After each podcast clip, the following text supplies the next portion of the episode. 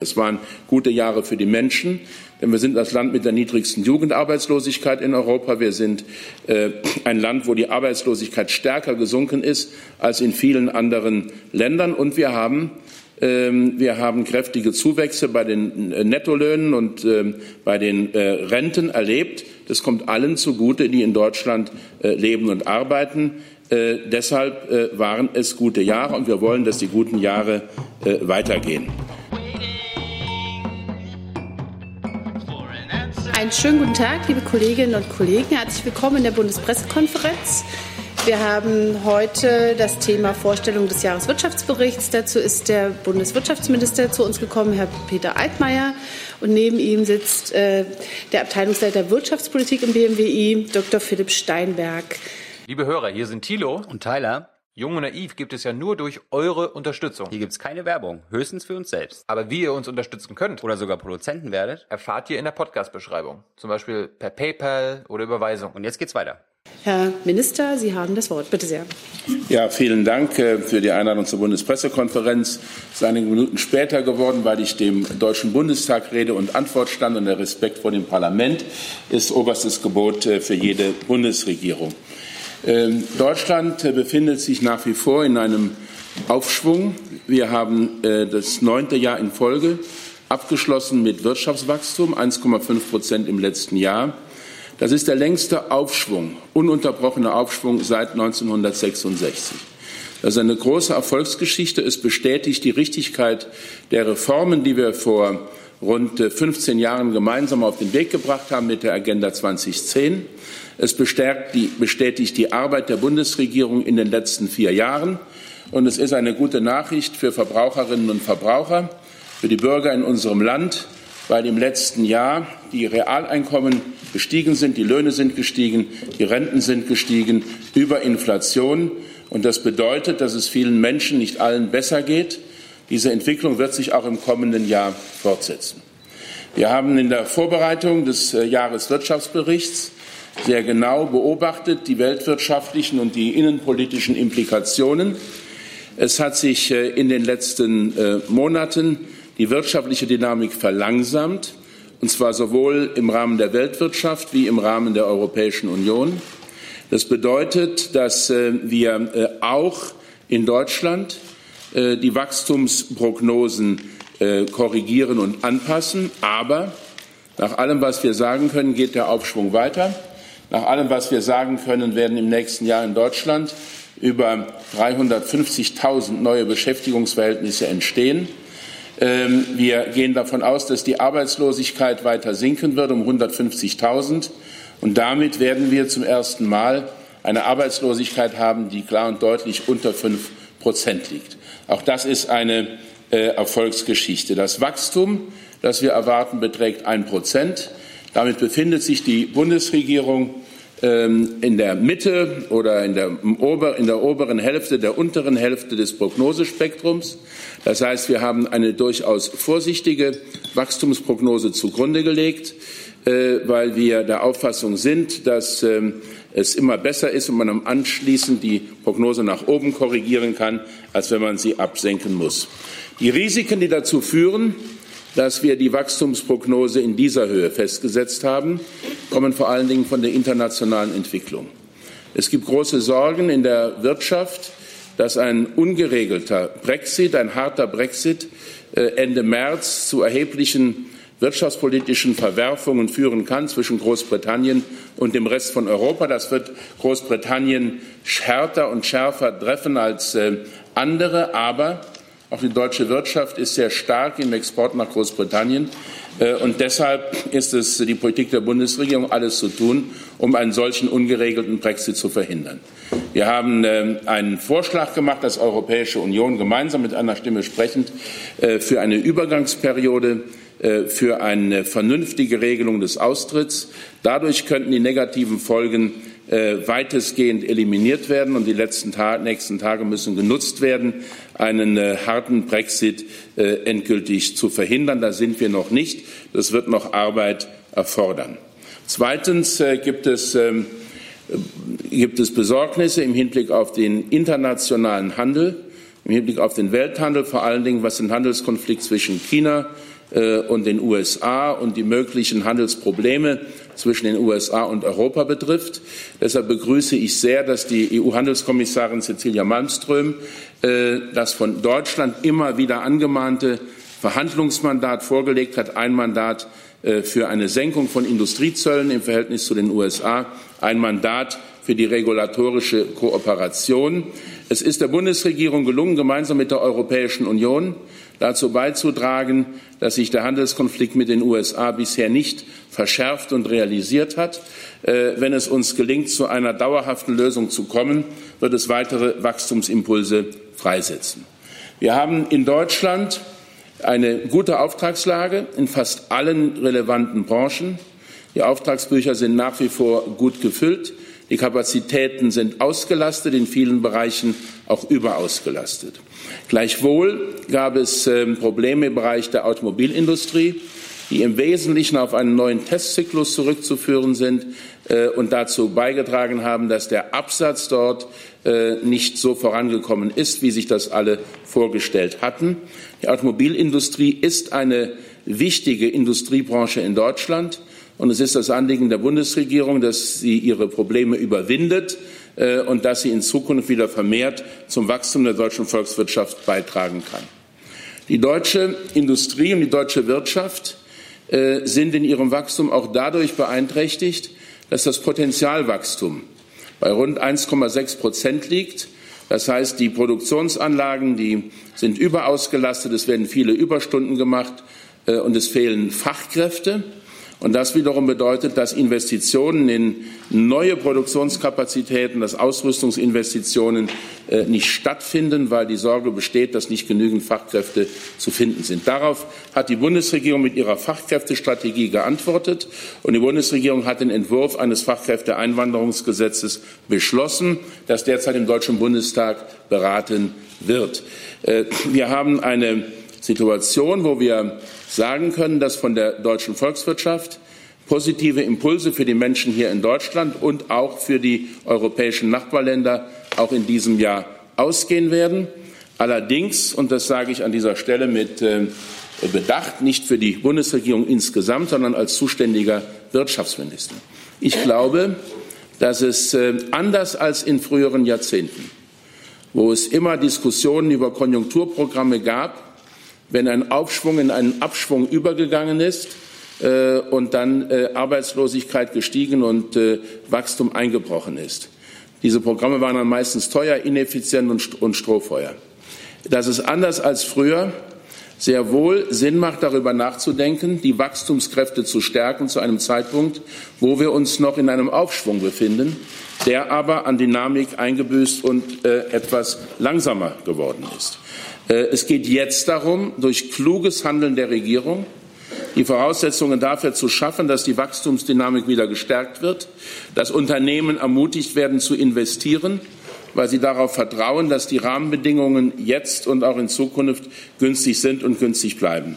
Ich habe dafür konkrete Vorschläge erarbeitet äh, und ich glaube, dass diese Vorschläge realisierbar sind, ohne dass ähm, die ähm, äh, finanzpolitischen Grundsätze dieser Bundesregierung in irgendeiner Weise äh, in Zweifel gezogen werden müssen. Ähm, wir haben in den vergangenen Jahren erlebt, dass äh, wir sehr viel Geld für Investitionen in Infrastruktur und in andere Bereiche zur Verfügung gestellt haben, das aber nicht abgeflossen ist, zum Teil auch weil Planverfahren nicht vorangekommen sind und zu lange gedauert haben. Deshalb glaube ich, dass es richtig wäre, wenn wir ein Planungsbeschleunigungsgesetz für konkrete Projekte auf den Weg bringen, noch in diesem ersten Halbjahr, und dafür sorgen, dass äh, die Planungen schneller vonstatten gehen können, so wie wir das bei den Verkehrsprojekten Deutsche Einheit vor über 20 Jahren gemacht haben und so wie wir das jetzt auch beim äh, äh, Stromnetzausbaubeschleunigungsgesetz in den Bundestag eingebracht haben. Ich glaube, dass es ähm, wichtig und richtig ist, das Geld für diese Projekte ist im Haushalt vorhanden. Wir könnten mit einer solchen Planungsbeschleunigung etwa drei Milliarden zusätzlich äh, an konkreten Investitionen zur Verfügung stehen. Wir haben in der letzten Woche erlebt, dass die Strukturwandelkommission, die den Übergang von der Kohleverstromung zum Einsatz von Gas und äh, erneuerbaren Energien ähm, begleitet und Vorschläge gemacht hat, äh, zu einem Ergebnis gekommen ist. Und ein wichtiger Teil der Vorschläge ist die Schaffung von Infrastruktur und Arbeitsplätzen in den betroffenen Kohleregionen in der Lausitz, äh, im Rheinischen Revier, im Mitteldeutschen Revier. Es ist von entscheidender Bedeutung, dass wir diese Arbeitsplätze schnell schaffen, dass wir die Investitionsampel auf Grün schalten. Im, Bundeshaushalt stehen bis 2021 äh, 1,5 Milliarden zusätzlich dafür zur Verfügung, die jetzt bereits eingestellt sind. Ich plädiere dafür, dass wir diese Gelder freigeben äh, für Projekte, die schnell und kurzfristig äh, ausgeführt werden können. Wir werden als Bundesregierung unsere Position zu den Empfehlungen der Kohlekommission festlegen in den nächsten Tagen und Wochen. Äh, ich gehe davon aus, dass wir zu dem Gesamtthema der Infrastrukturmaßnahmen ein Maßnahmengesetz vorlegen werden, dessen Eckpunkte bis Ende April stehen sollen. Auch davon werden Impulse ausgehen. Wir haben im Jahreswirtschaftsbericht äh, versteckt an einer Stelle, die Sie vielleicht überlesen haben, äh, eine wichtige Aussage getroffen, nämlich, dass die steuerliche Forschungsförderung kommt. Äh, die steht im Koalitionsvertrag, ist aber bislang nicht prioritär finanziert und unterlegt. Die Bundesregierung hat sich jetzt darauf verständigt, äh, das zuständige Ministerium von Olaf Scholz, äh, von Anja Karliczek, das BMBF und das BMW, dass wir bis zur Sommerpause einen entsprechenden Gesetzentwurf im Deutschen Bundestag einbringen werden. Äh, das ist ein wichtiges Signal an alle Unternehmen, die Forschung und Entwicklung betreiben. Wir ziehen damit gleich mit vielen anderen europäischen Ländern. Mein Vorschlag wird sein, dass wir dies so umsetzen, dass äh, dann auch Investitionen, die in der zweiten Hälfte dieses Jahres und im nächsten Jahr getätigt werden, äh, geltend gemacht, rückwirkend geltend gemacht werden können. Ich setze mich sehr dafür ein, dass wir Haushaltsmittel mobilisieren, äh, die, im, äh, die vorhanden sind, um die energetische Gebäudesanierung steuerlich abzugsfähig zu machen. Auch das steht im Koalitionsvertrag. Hier werden wir noch sicherlich einige Wochen brauchen, um uns darauf in der Bundesregierung zu verständigen. Aber es wäre ein wichtiger Beitrag zum Klimaschutz. Äh, es liegen dort viele Investitionen brach, die nur darauf warten, dass sie steuerlich anerkannt werden und dann ausgelöst werden können. Viertens. Ich glaube, dass es wichtig ist, ähm, in den kommenden Monaten auch Anreize für Innovation und Modernisierung zu geben. Das fängt an bei ähm, möglichen Sonderabschreibungen für äh, Digitalisierungsprojekte. Es geht äh, über die Frage der äh, Abschreibungsmöglichkeiten für geringwertige Wirtschaftsgüter. Und es bezieht sich auf den Bereich der Entbürokratisierung, wo wir vorankommen können, wenn wir ähm, Dokumentationspflichten reduzieren, wenn wir steuerliche Aufbewahrungsfristen verkürzen. Das alles bedeutet wenig finanziellen Aufwand für den Bundeshaushalt, aber eine große Entlastung und Ermutigung der Wirtschaft.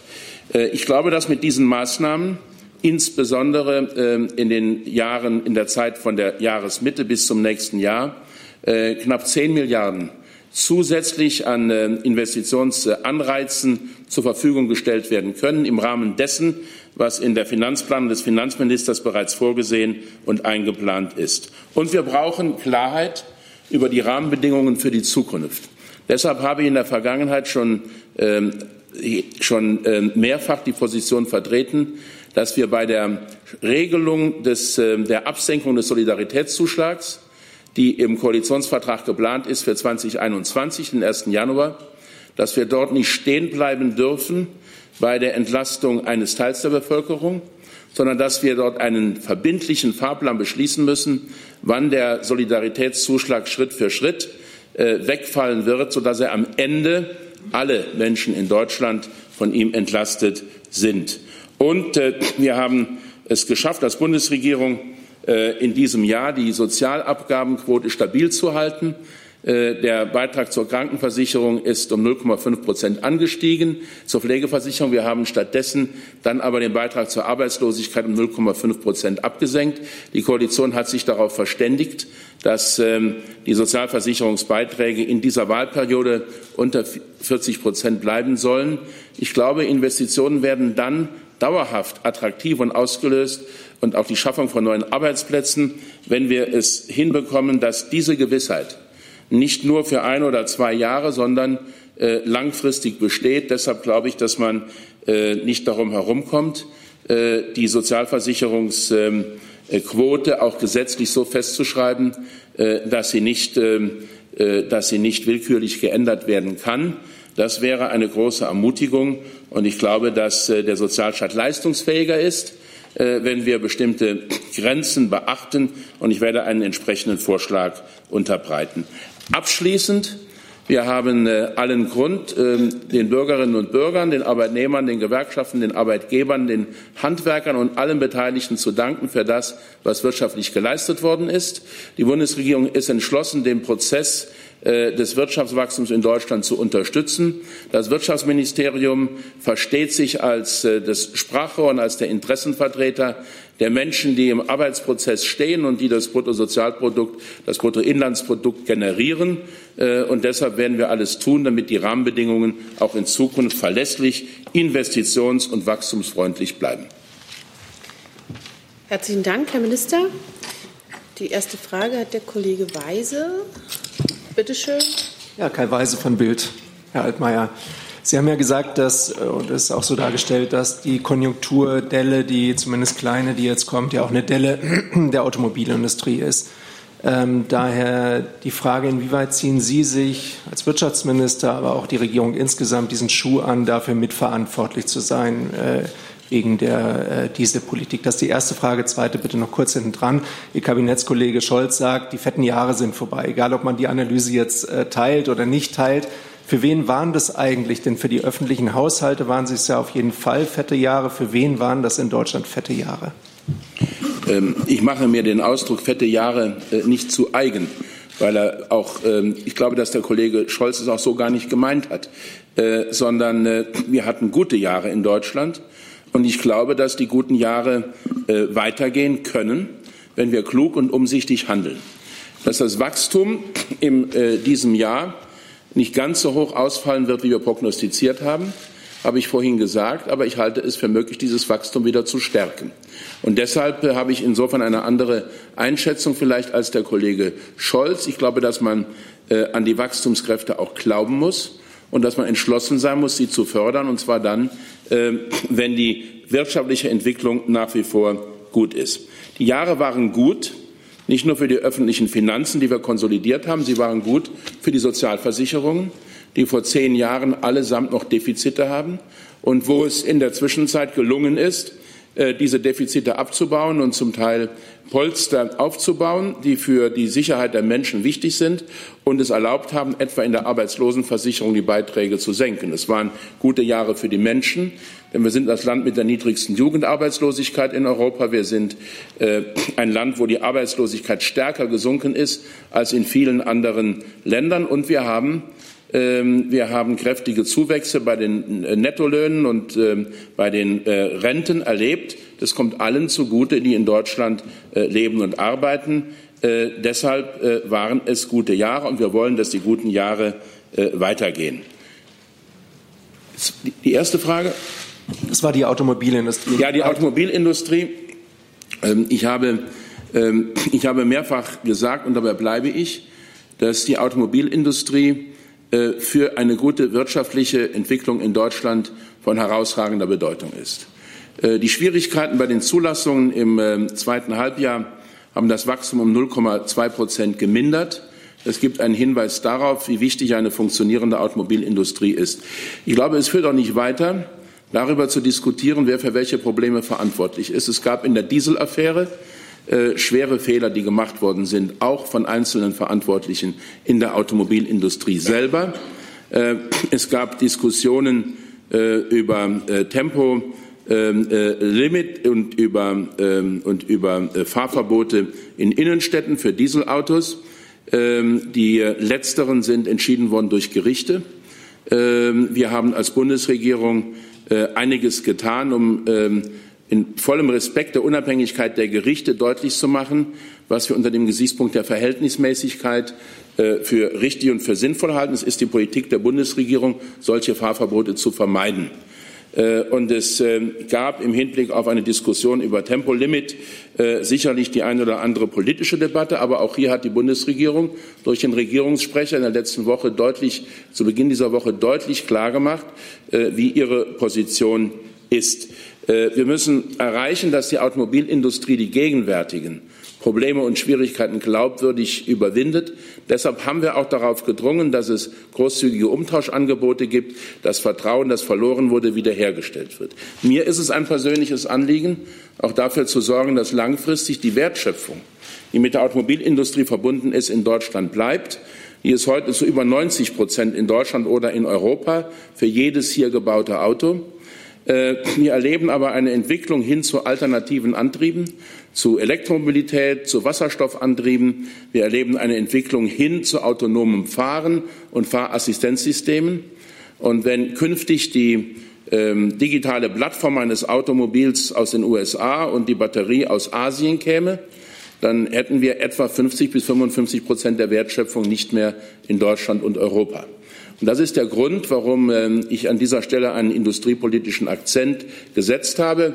Wir haben im Bundeswirtschaftsministerium, im Haushalt dieses Ministeriums eine Milliarde äh, Euro reserviert, äh, um äh, Batteriezellproduktionen nach Deutschland zu holen und hier Arbeitsplätze neu zu schaffen. Das ist eine Basisinnovation, die über die Wertschöpfungsketten der Zukunft entscheiden wird. Ich bin sehr froh, dass dies aufgegriffen wird von der Wirtschaft, von der Industrie die BASF hat äh, große Pläne und Projekte äh, in den neuen Bundesländern, in Schwarzheide.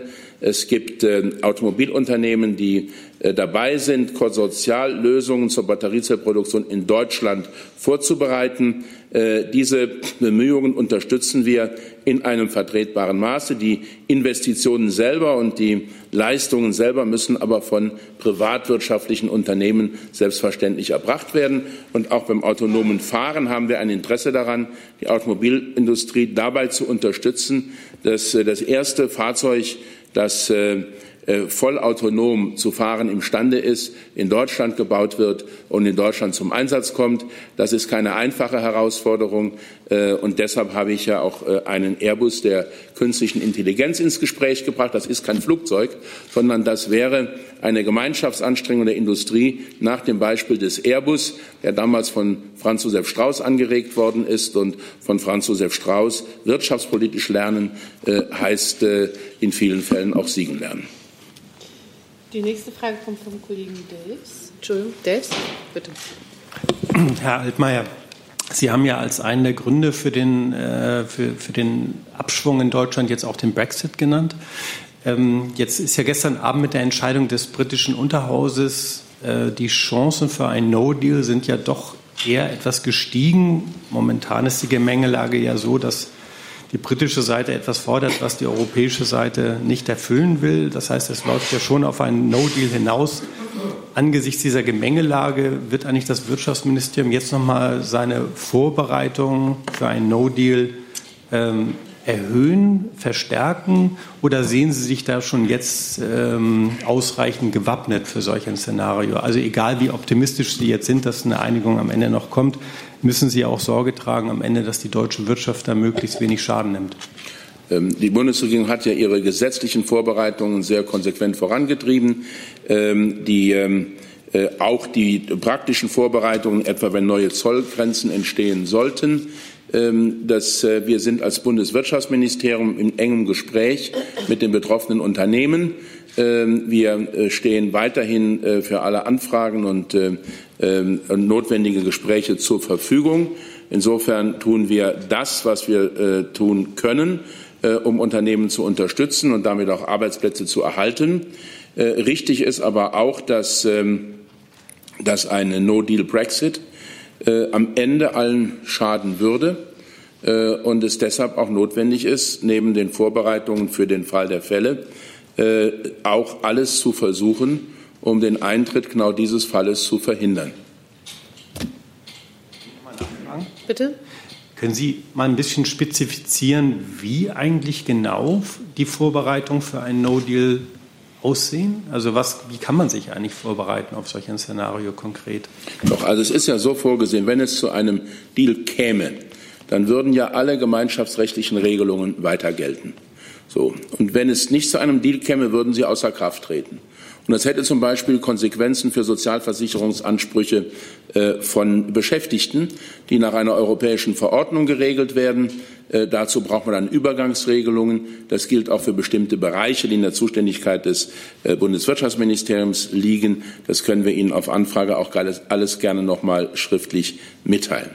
Es gibt aber Bereiche, wo Sie einfach auch auf einen Fall eines No-Deals sich gar nicht vorbereiten können, weil beispielsweise allein durch ähm, die, äh, das Referendum vor zwei Jahren äh, der Kurs des britischen Pfundes erheblich nachgelassen hat, äh, mit dem Ergebnis, dass die deutsche Exportwirtschaft erhebliche Nachteile hatte, weil, weil ihre Waren, die sie nach Großbritannien ausgeführt hat, teurer geworden sind.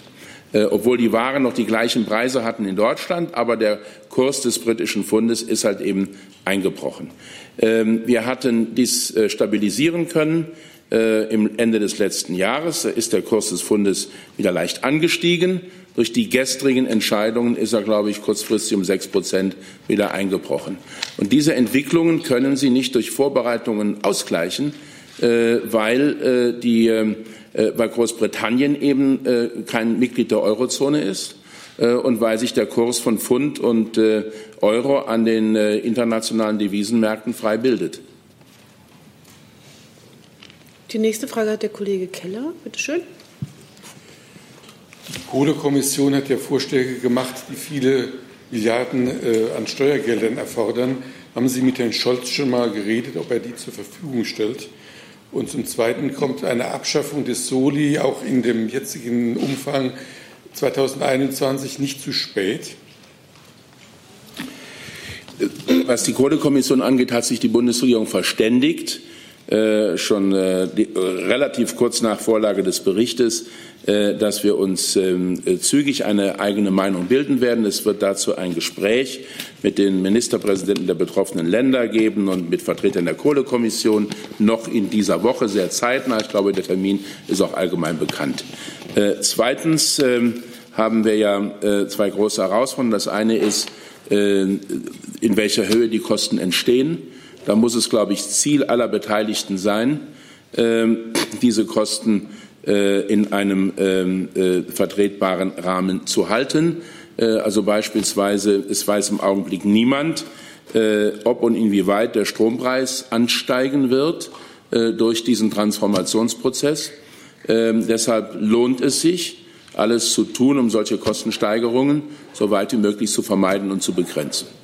Und dann muss man am Ende für die Maßnahmen, die zu treffen sind, ähm, die notwendigen finanziellen Mittel bereitstellen, vor allen Dingen für die Infrastrukturmaßnahmen. Äh, den Beschäftigten in den Kohlerevieren äh, ist, äh, eine, ist ein sehr, ähm, ein sehr ähm, weitgehendes Versprechen gemacht worden, nämlich dass wir für notwendige Ersatzarbeitsplätze sorgen, auch für Industriearbeitsplätze gemeinsam mit der Wirtschaft, indem wir Infrastrukturmaßnahmen durchführen, Bahnstrecken, Autostrecken, Gewerbe, äh, Gewerbegebiete, äh, indem wir dafür sorgen, dass Bundesinstitutionen dort angesiedelt werden äh, in einer beträchtlichen Größenordnung, auch im Forschungsbereich. Wir wollen, dass die Lausitz und das Rheinische Revier Energieregionen bleiben. Äh, in denen auch in Zukunft Energie produziert wird. Ähm, alle diese Maßnahmen hat die Bundesregierung äh, bereits während der Arbeiten der Kohlekommission mit den betroffenen Ländern besprochen. Äh, wie sie im Einzelnen dann finanziert werden, das wird zu klären sein. Aber ich halte es für wichtig, dass wir dieses Angebot einlösen und dass wir dafür sorgen, dass aus diese, in diesen Kohleregionen eine neue Wirtschaftsdynamik entsteht. Das kommt im Übrigen auch dem Gesamtstaat zugute. Deutschland ist kein zentralistisches Land, wo sich die Wirtschaftskraft nur in einigen wenigen äh, Regionen entwickelt, sondern die Attraktivität und die Lebensqualität dieses Landes ist auch damit verbunden, dass es eine Gleichwertigkeit der Lebensverhältnisse gibt. Und wir haben bei der Kohlekommission eine Art Blaupause vor uns wo wir zeigen können, dass Strukturwandel auch so möglich ist, dass die betroffenen Regionen am Ende besser dastehen als zuvor. Bevor ich äh, Herrn Jung das Mikro gebe, äh, ich wollte nur sagen, wir müssen um fünf vor, also in 20 Minuten äh, hier Schluss machen. Ich habe jetzt sechs äh, Kolleginnen und Kollegen schon auf der Liste. Nur so als kleiner Hinweis. Äh, Kollege Jung, bitte sehr.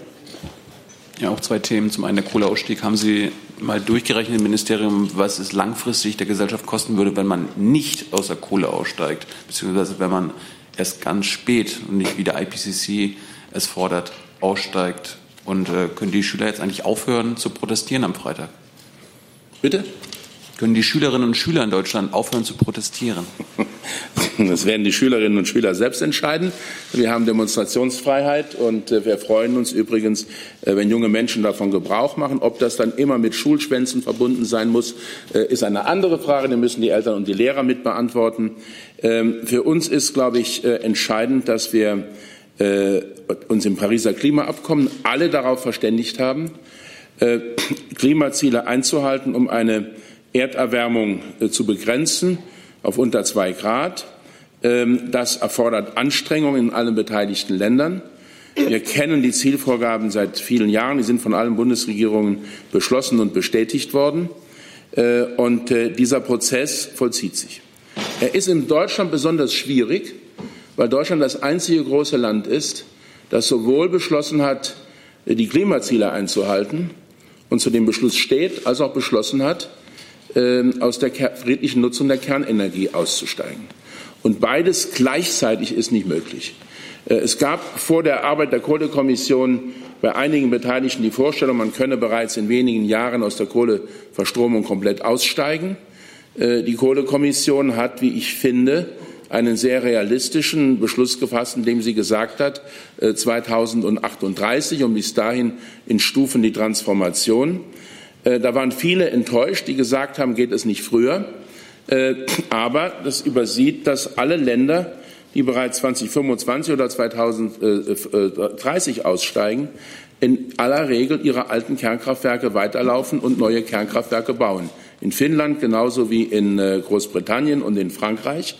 Äh, und das bedeutet, dass wir im Hinblick auf Versorgungssicherheit und auf ähm, Bezahlbarkeit diesen Transformationsprozess klug gestalten müssen. Es wird jetzt zu Beginn äh, des neuen Jahrzehntes einen äh, ersten deutlichen Schritt geben. Äh, und wir werden dann einen kontinuierlichen Prozess haben über rund 20 Jahre, der dazu führt, dass wir unsere Klimaziele erreichen können und dass wir gleichzeitig, ähm, dass wir gleichzeitig wettbewerbsfähig bleiben. Ähm, die Kosten sind vielfach errechnet worden. Es sind natürlich externalisierte Kosten für die Umwelt. Äh, das ist der Punkt. Damit machen wir in gewisser Weise Schluss. Und das bedeutet, dass dann auch anderswo neue Kosten entstehen. Aber wir halten diesen Prozess grundsätzlich für notwendig und für richtig. Die Kommission hat einen breiten gesellschaftlichen Konsens erreicht, in dem Arbeitgeber, Industrie, Gewerkschaften, die an einem Strang gezogen haben, sich mit Umweltverbänden, Betroffenen, Bürgerinitiativen äh, und auch mit den Menschen in den Regionen geeinigt und verständigt haben. Es ist einer der Fälle, wo eine Win-Win-Situation möglich erscheint, nämlich dass am Ende neue Arbeitsplätze entstehen, äh, die nachhaltig und langfristig äh, auch äh, umwelt- und klimagerecht sein werden. Das ist eine gewaltige Herausforderung und dafür lohnt es sich äh, zu arbeiten. Äh, es hat noch jemand die Frage gestellt vorhin, das habe ich ganz vergessen, äh, wie das ist mit dem Soli, ob 2021 nicht zu spät ist. Das ist der Beschluss des Koalitionsvertrages. Und ich glaube, dass ähm, die Bundesregierung gemeinsam darüber entscheiden muss, wie sie damit umgeht. Für uns ist sowohl ein ausgeglichener Haushalt, die berühmte schwarze Null, wie das Versprechen, keine Steuern zu erhöhen ganz zentral für die Glaubwürdigkeit und Verlässlichkeit der Bundesregierung. Der Wirtschaftsminister wünscht sich selbstverständlich, dass man alle Spielräume nutzt.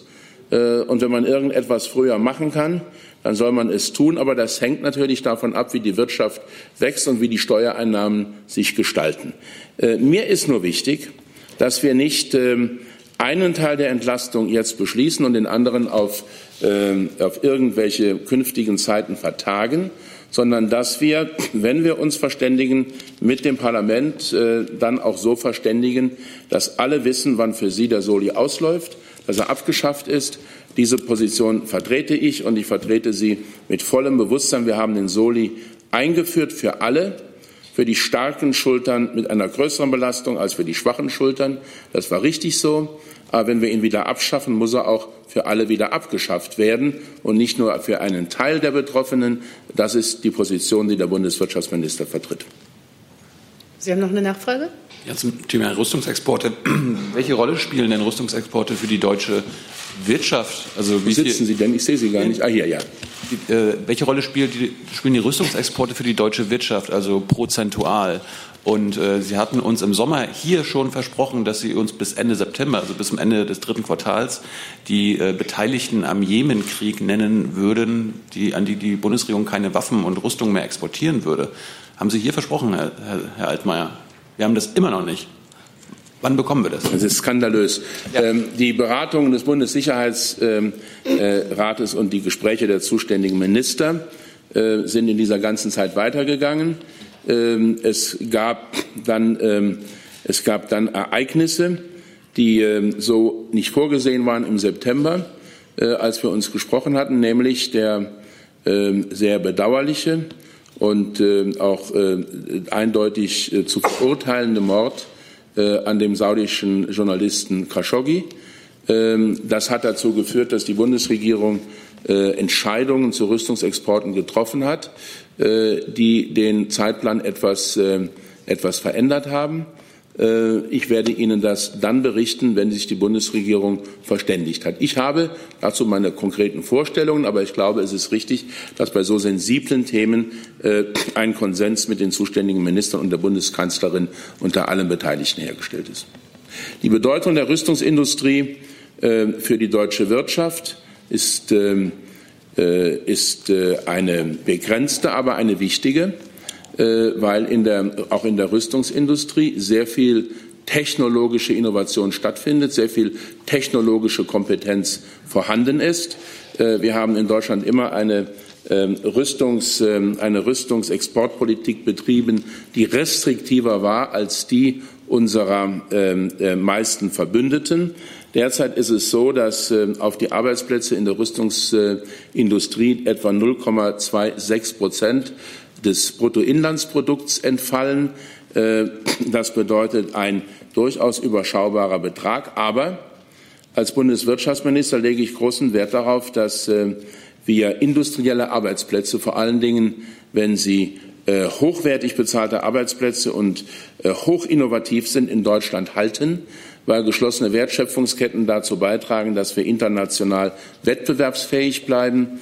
Äh, und äh, ich sehe auch wenig Sinn darin, äh, dass wir dann am Ende erleben, dass solche Arbeitsplätze in Länder, abwandern, wo die Rüstungsexportpolitik weit weniger restriktiv ist und wir dann in der Sache gar nichts geschafft haben, aber viele hochqualifizierte Arbeitsplätze für hochqualifizierte Arbeitnehmerinnen und Arbeitnehmer verloren haben. Kollege Grimm. Ja, Herr Allmeier, ich hätte zwei Fragen. Einmal, ähm, ob man berechnen kann, wie stark das Wachstum zulegt, wenn die Autoindustrie ihre Probleme bei dem Abgastest dort in den Griff bekommt. Und zweitens auch nochmal zurückkehrend zur Kohlekommission. Da werden ja Verhandlungen vorgeschlagen mit den Versorgern über die ja, Stilllegung der Kraftwerke. Ich wollte mal fragen, ob Sie schon eine Idee haben, wann man diese Gespräche starten wird.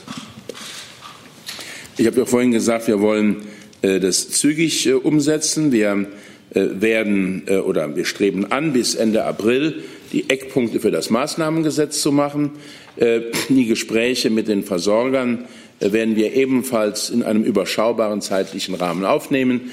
Äh, dazu ist es notwendig, dass sich die Bundesregierung zunächst intern abstimmt, weil ja auch Interessen des Bundesfinanzministers äh, betroffen sind äh, und Interessen des Bundeswirtschaftsministers. Ähm, das, und die Frage, ob und inwieweit und in welchem Umfang dann gesetzliche Regelungen dazu notwendig sind, hängt ja auch davon ab, ob einvernehmliche vertragliche Lösungen gefunden werden. Ähm, das wird sich im Laufe der nächsten Monate zeigen.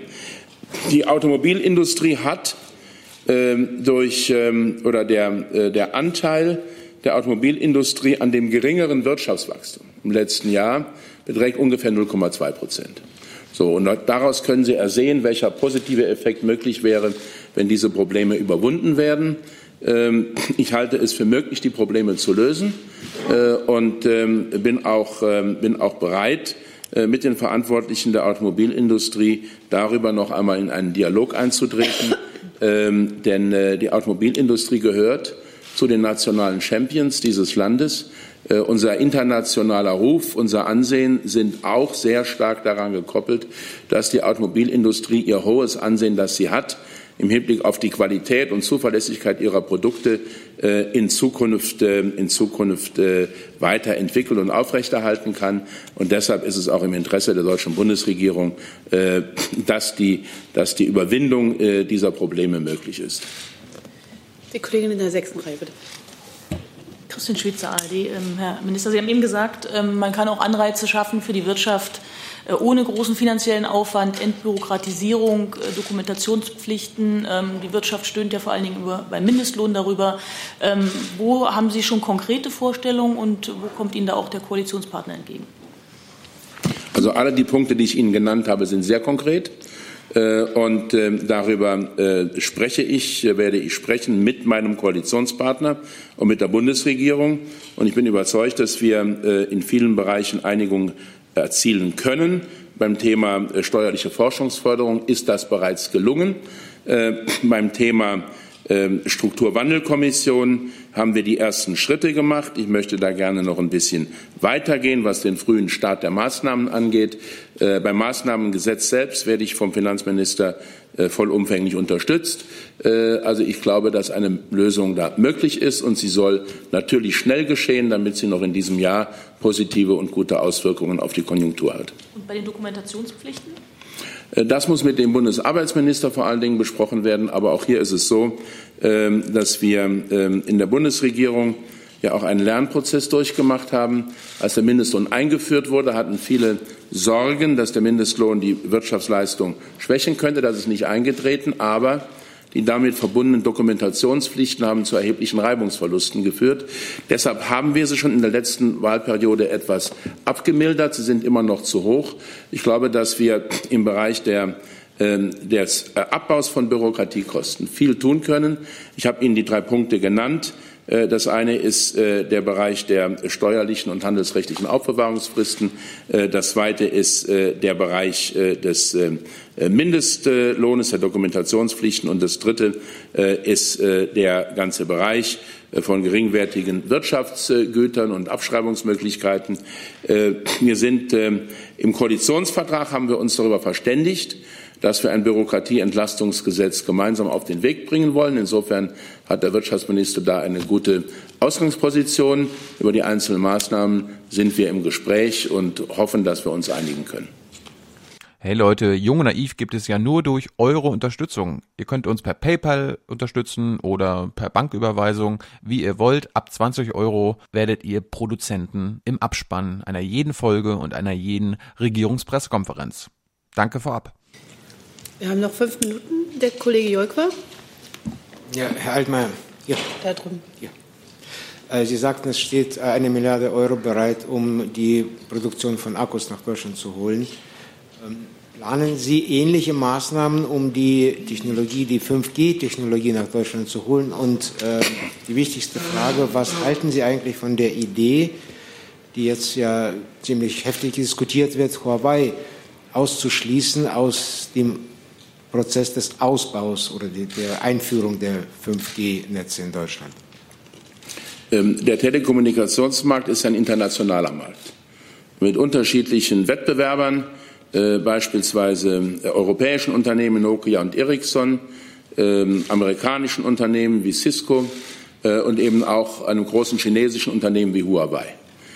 Ich glaube, dass es nicht darum geht, ähm, dass es nicht darum geht, öffentlichkeitswirksam einzelne Anbieter auszuschließen oder nicht auszuschließen, sondern dass wir die Verantwortung haben, unsere Telekommunikation zu jedem Zeitpunkt sicherzustellen, dass sie sicher ist, verlässlich ist, dass sie nicht missbraucht werden kann, dass die Daten der Bürgerinnen und Bürger geschützt sind.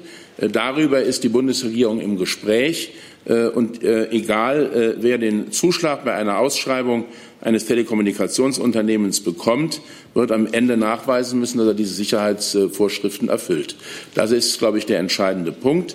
Und der zweite Punkt ist, ja, wir wollen, das sagt jedenfalls der ähm, Koalitionsvertrag, Leitmarkt werden beim Ausbau der 5G-Technologie. 5G heißt ja, dass wir ähm, Daten in Echtzeit übertragen.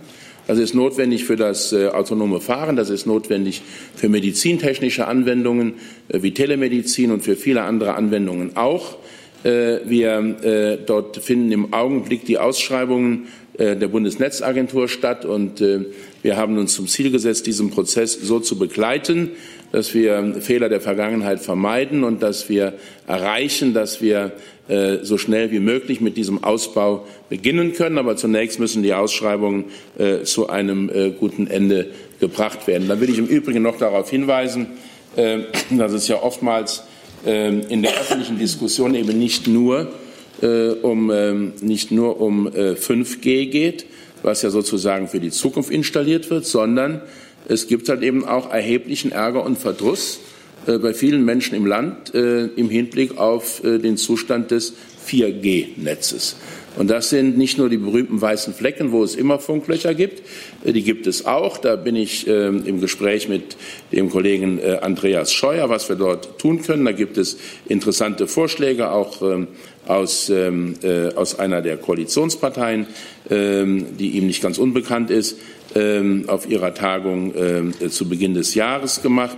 Ähm, ich glaube, dass, äh, der, dass diese Probleme mit dem vorhandenen 5G-Netz, wenn Sie unterwegs sind, äh, von Berlin nach Hamburg oder von Berlin nach Leipzig oder von Berlin nach Frankfurt, dass diese Probleme eben auch die wirtschaftliche Tätigkeit von vielen ähm, unternehmerisch tätigen Menschen beeinträchtigen, wenn man ähm, ständig den Kontakt oder häufiger den Kontakt äh, zu seinem Gesprächspartner verliert, wenn man keinen Empfang hat oder der Empfang zusammenbricht. Und deshalb bin ich Andreas Scheuer sehr dankbar, dass er dieses Thema zur Chefsache gemacht hat. Und der Wirtschaftsminister hat ein hohes Interesse daran, dass wir in Deutschland überall mindestens die Qualität der Mobilfunkversorgung haben, wie sie in unserem Nachbarland, den Niederlanden, heute schon äh, vorhanden ist, zu meiner großen Bewunderung.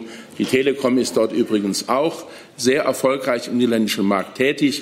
Und ich glaube, dass das, was sie dort leisten kann, auch in Deutschland Standard sein muss. Es tut mir leid, wir müssen leider diese PK beenden, so interessant und intensiv sie auch ist. Aber wir haben jetzt Regierungspressekonferenz und die Sprecherinnen und Sprecher der Ministerien stehen schon vor der Tür. Es tut mir leid, Herr Minister. Beim nächsten Mal gerne länger. Vielen Dank und ich beende diese Pressekonferenz.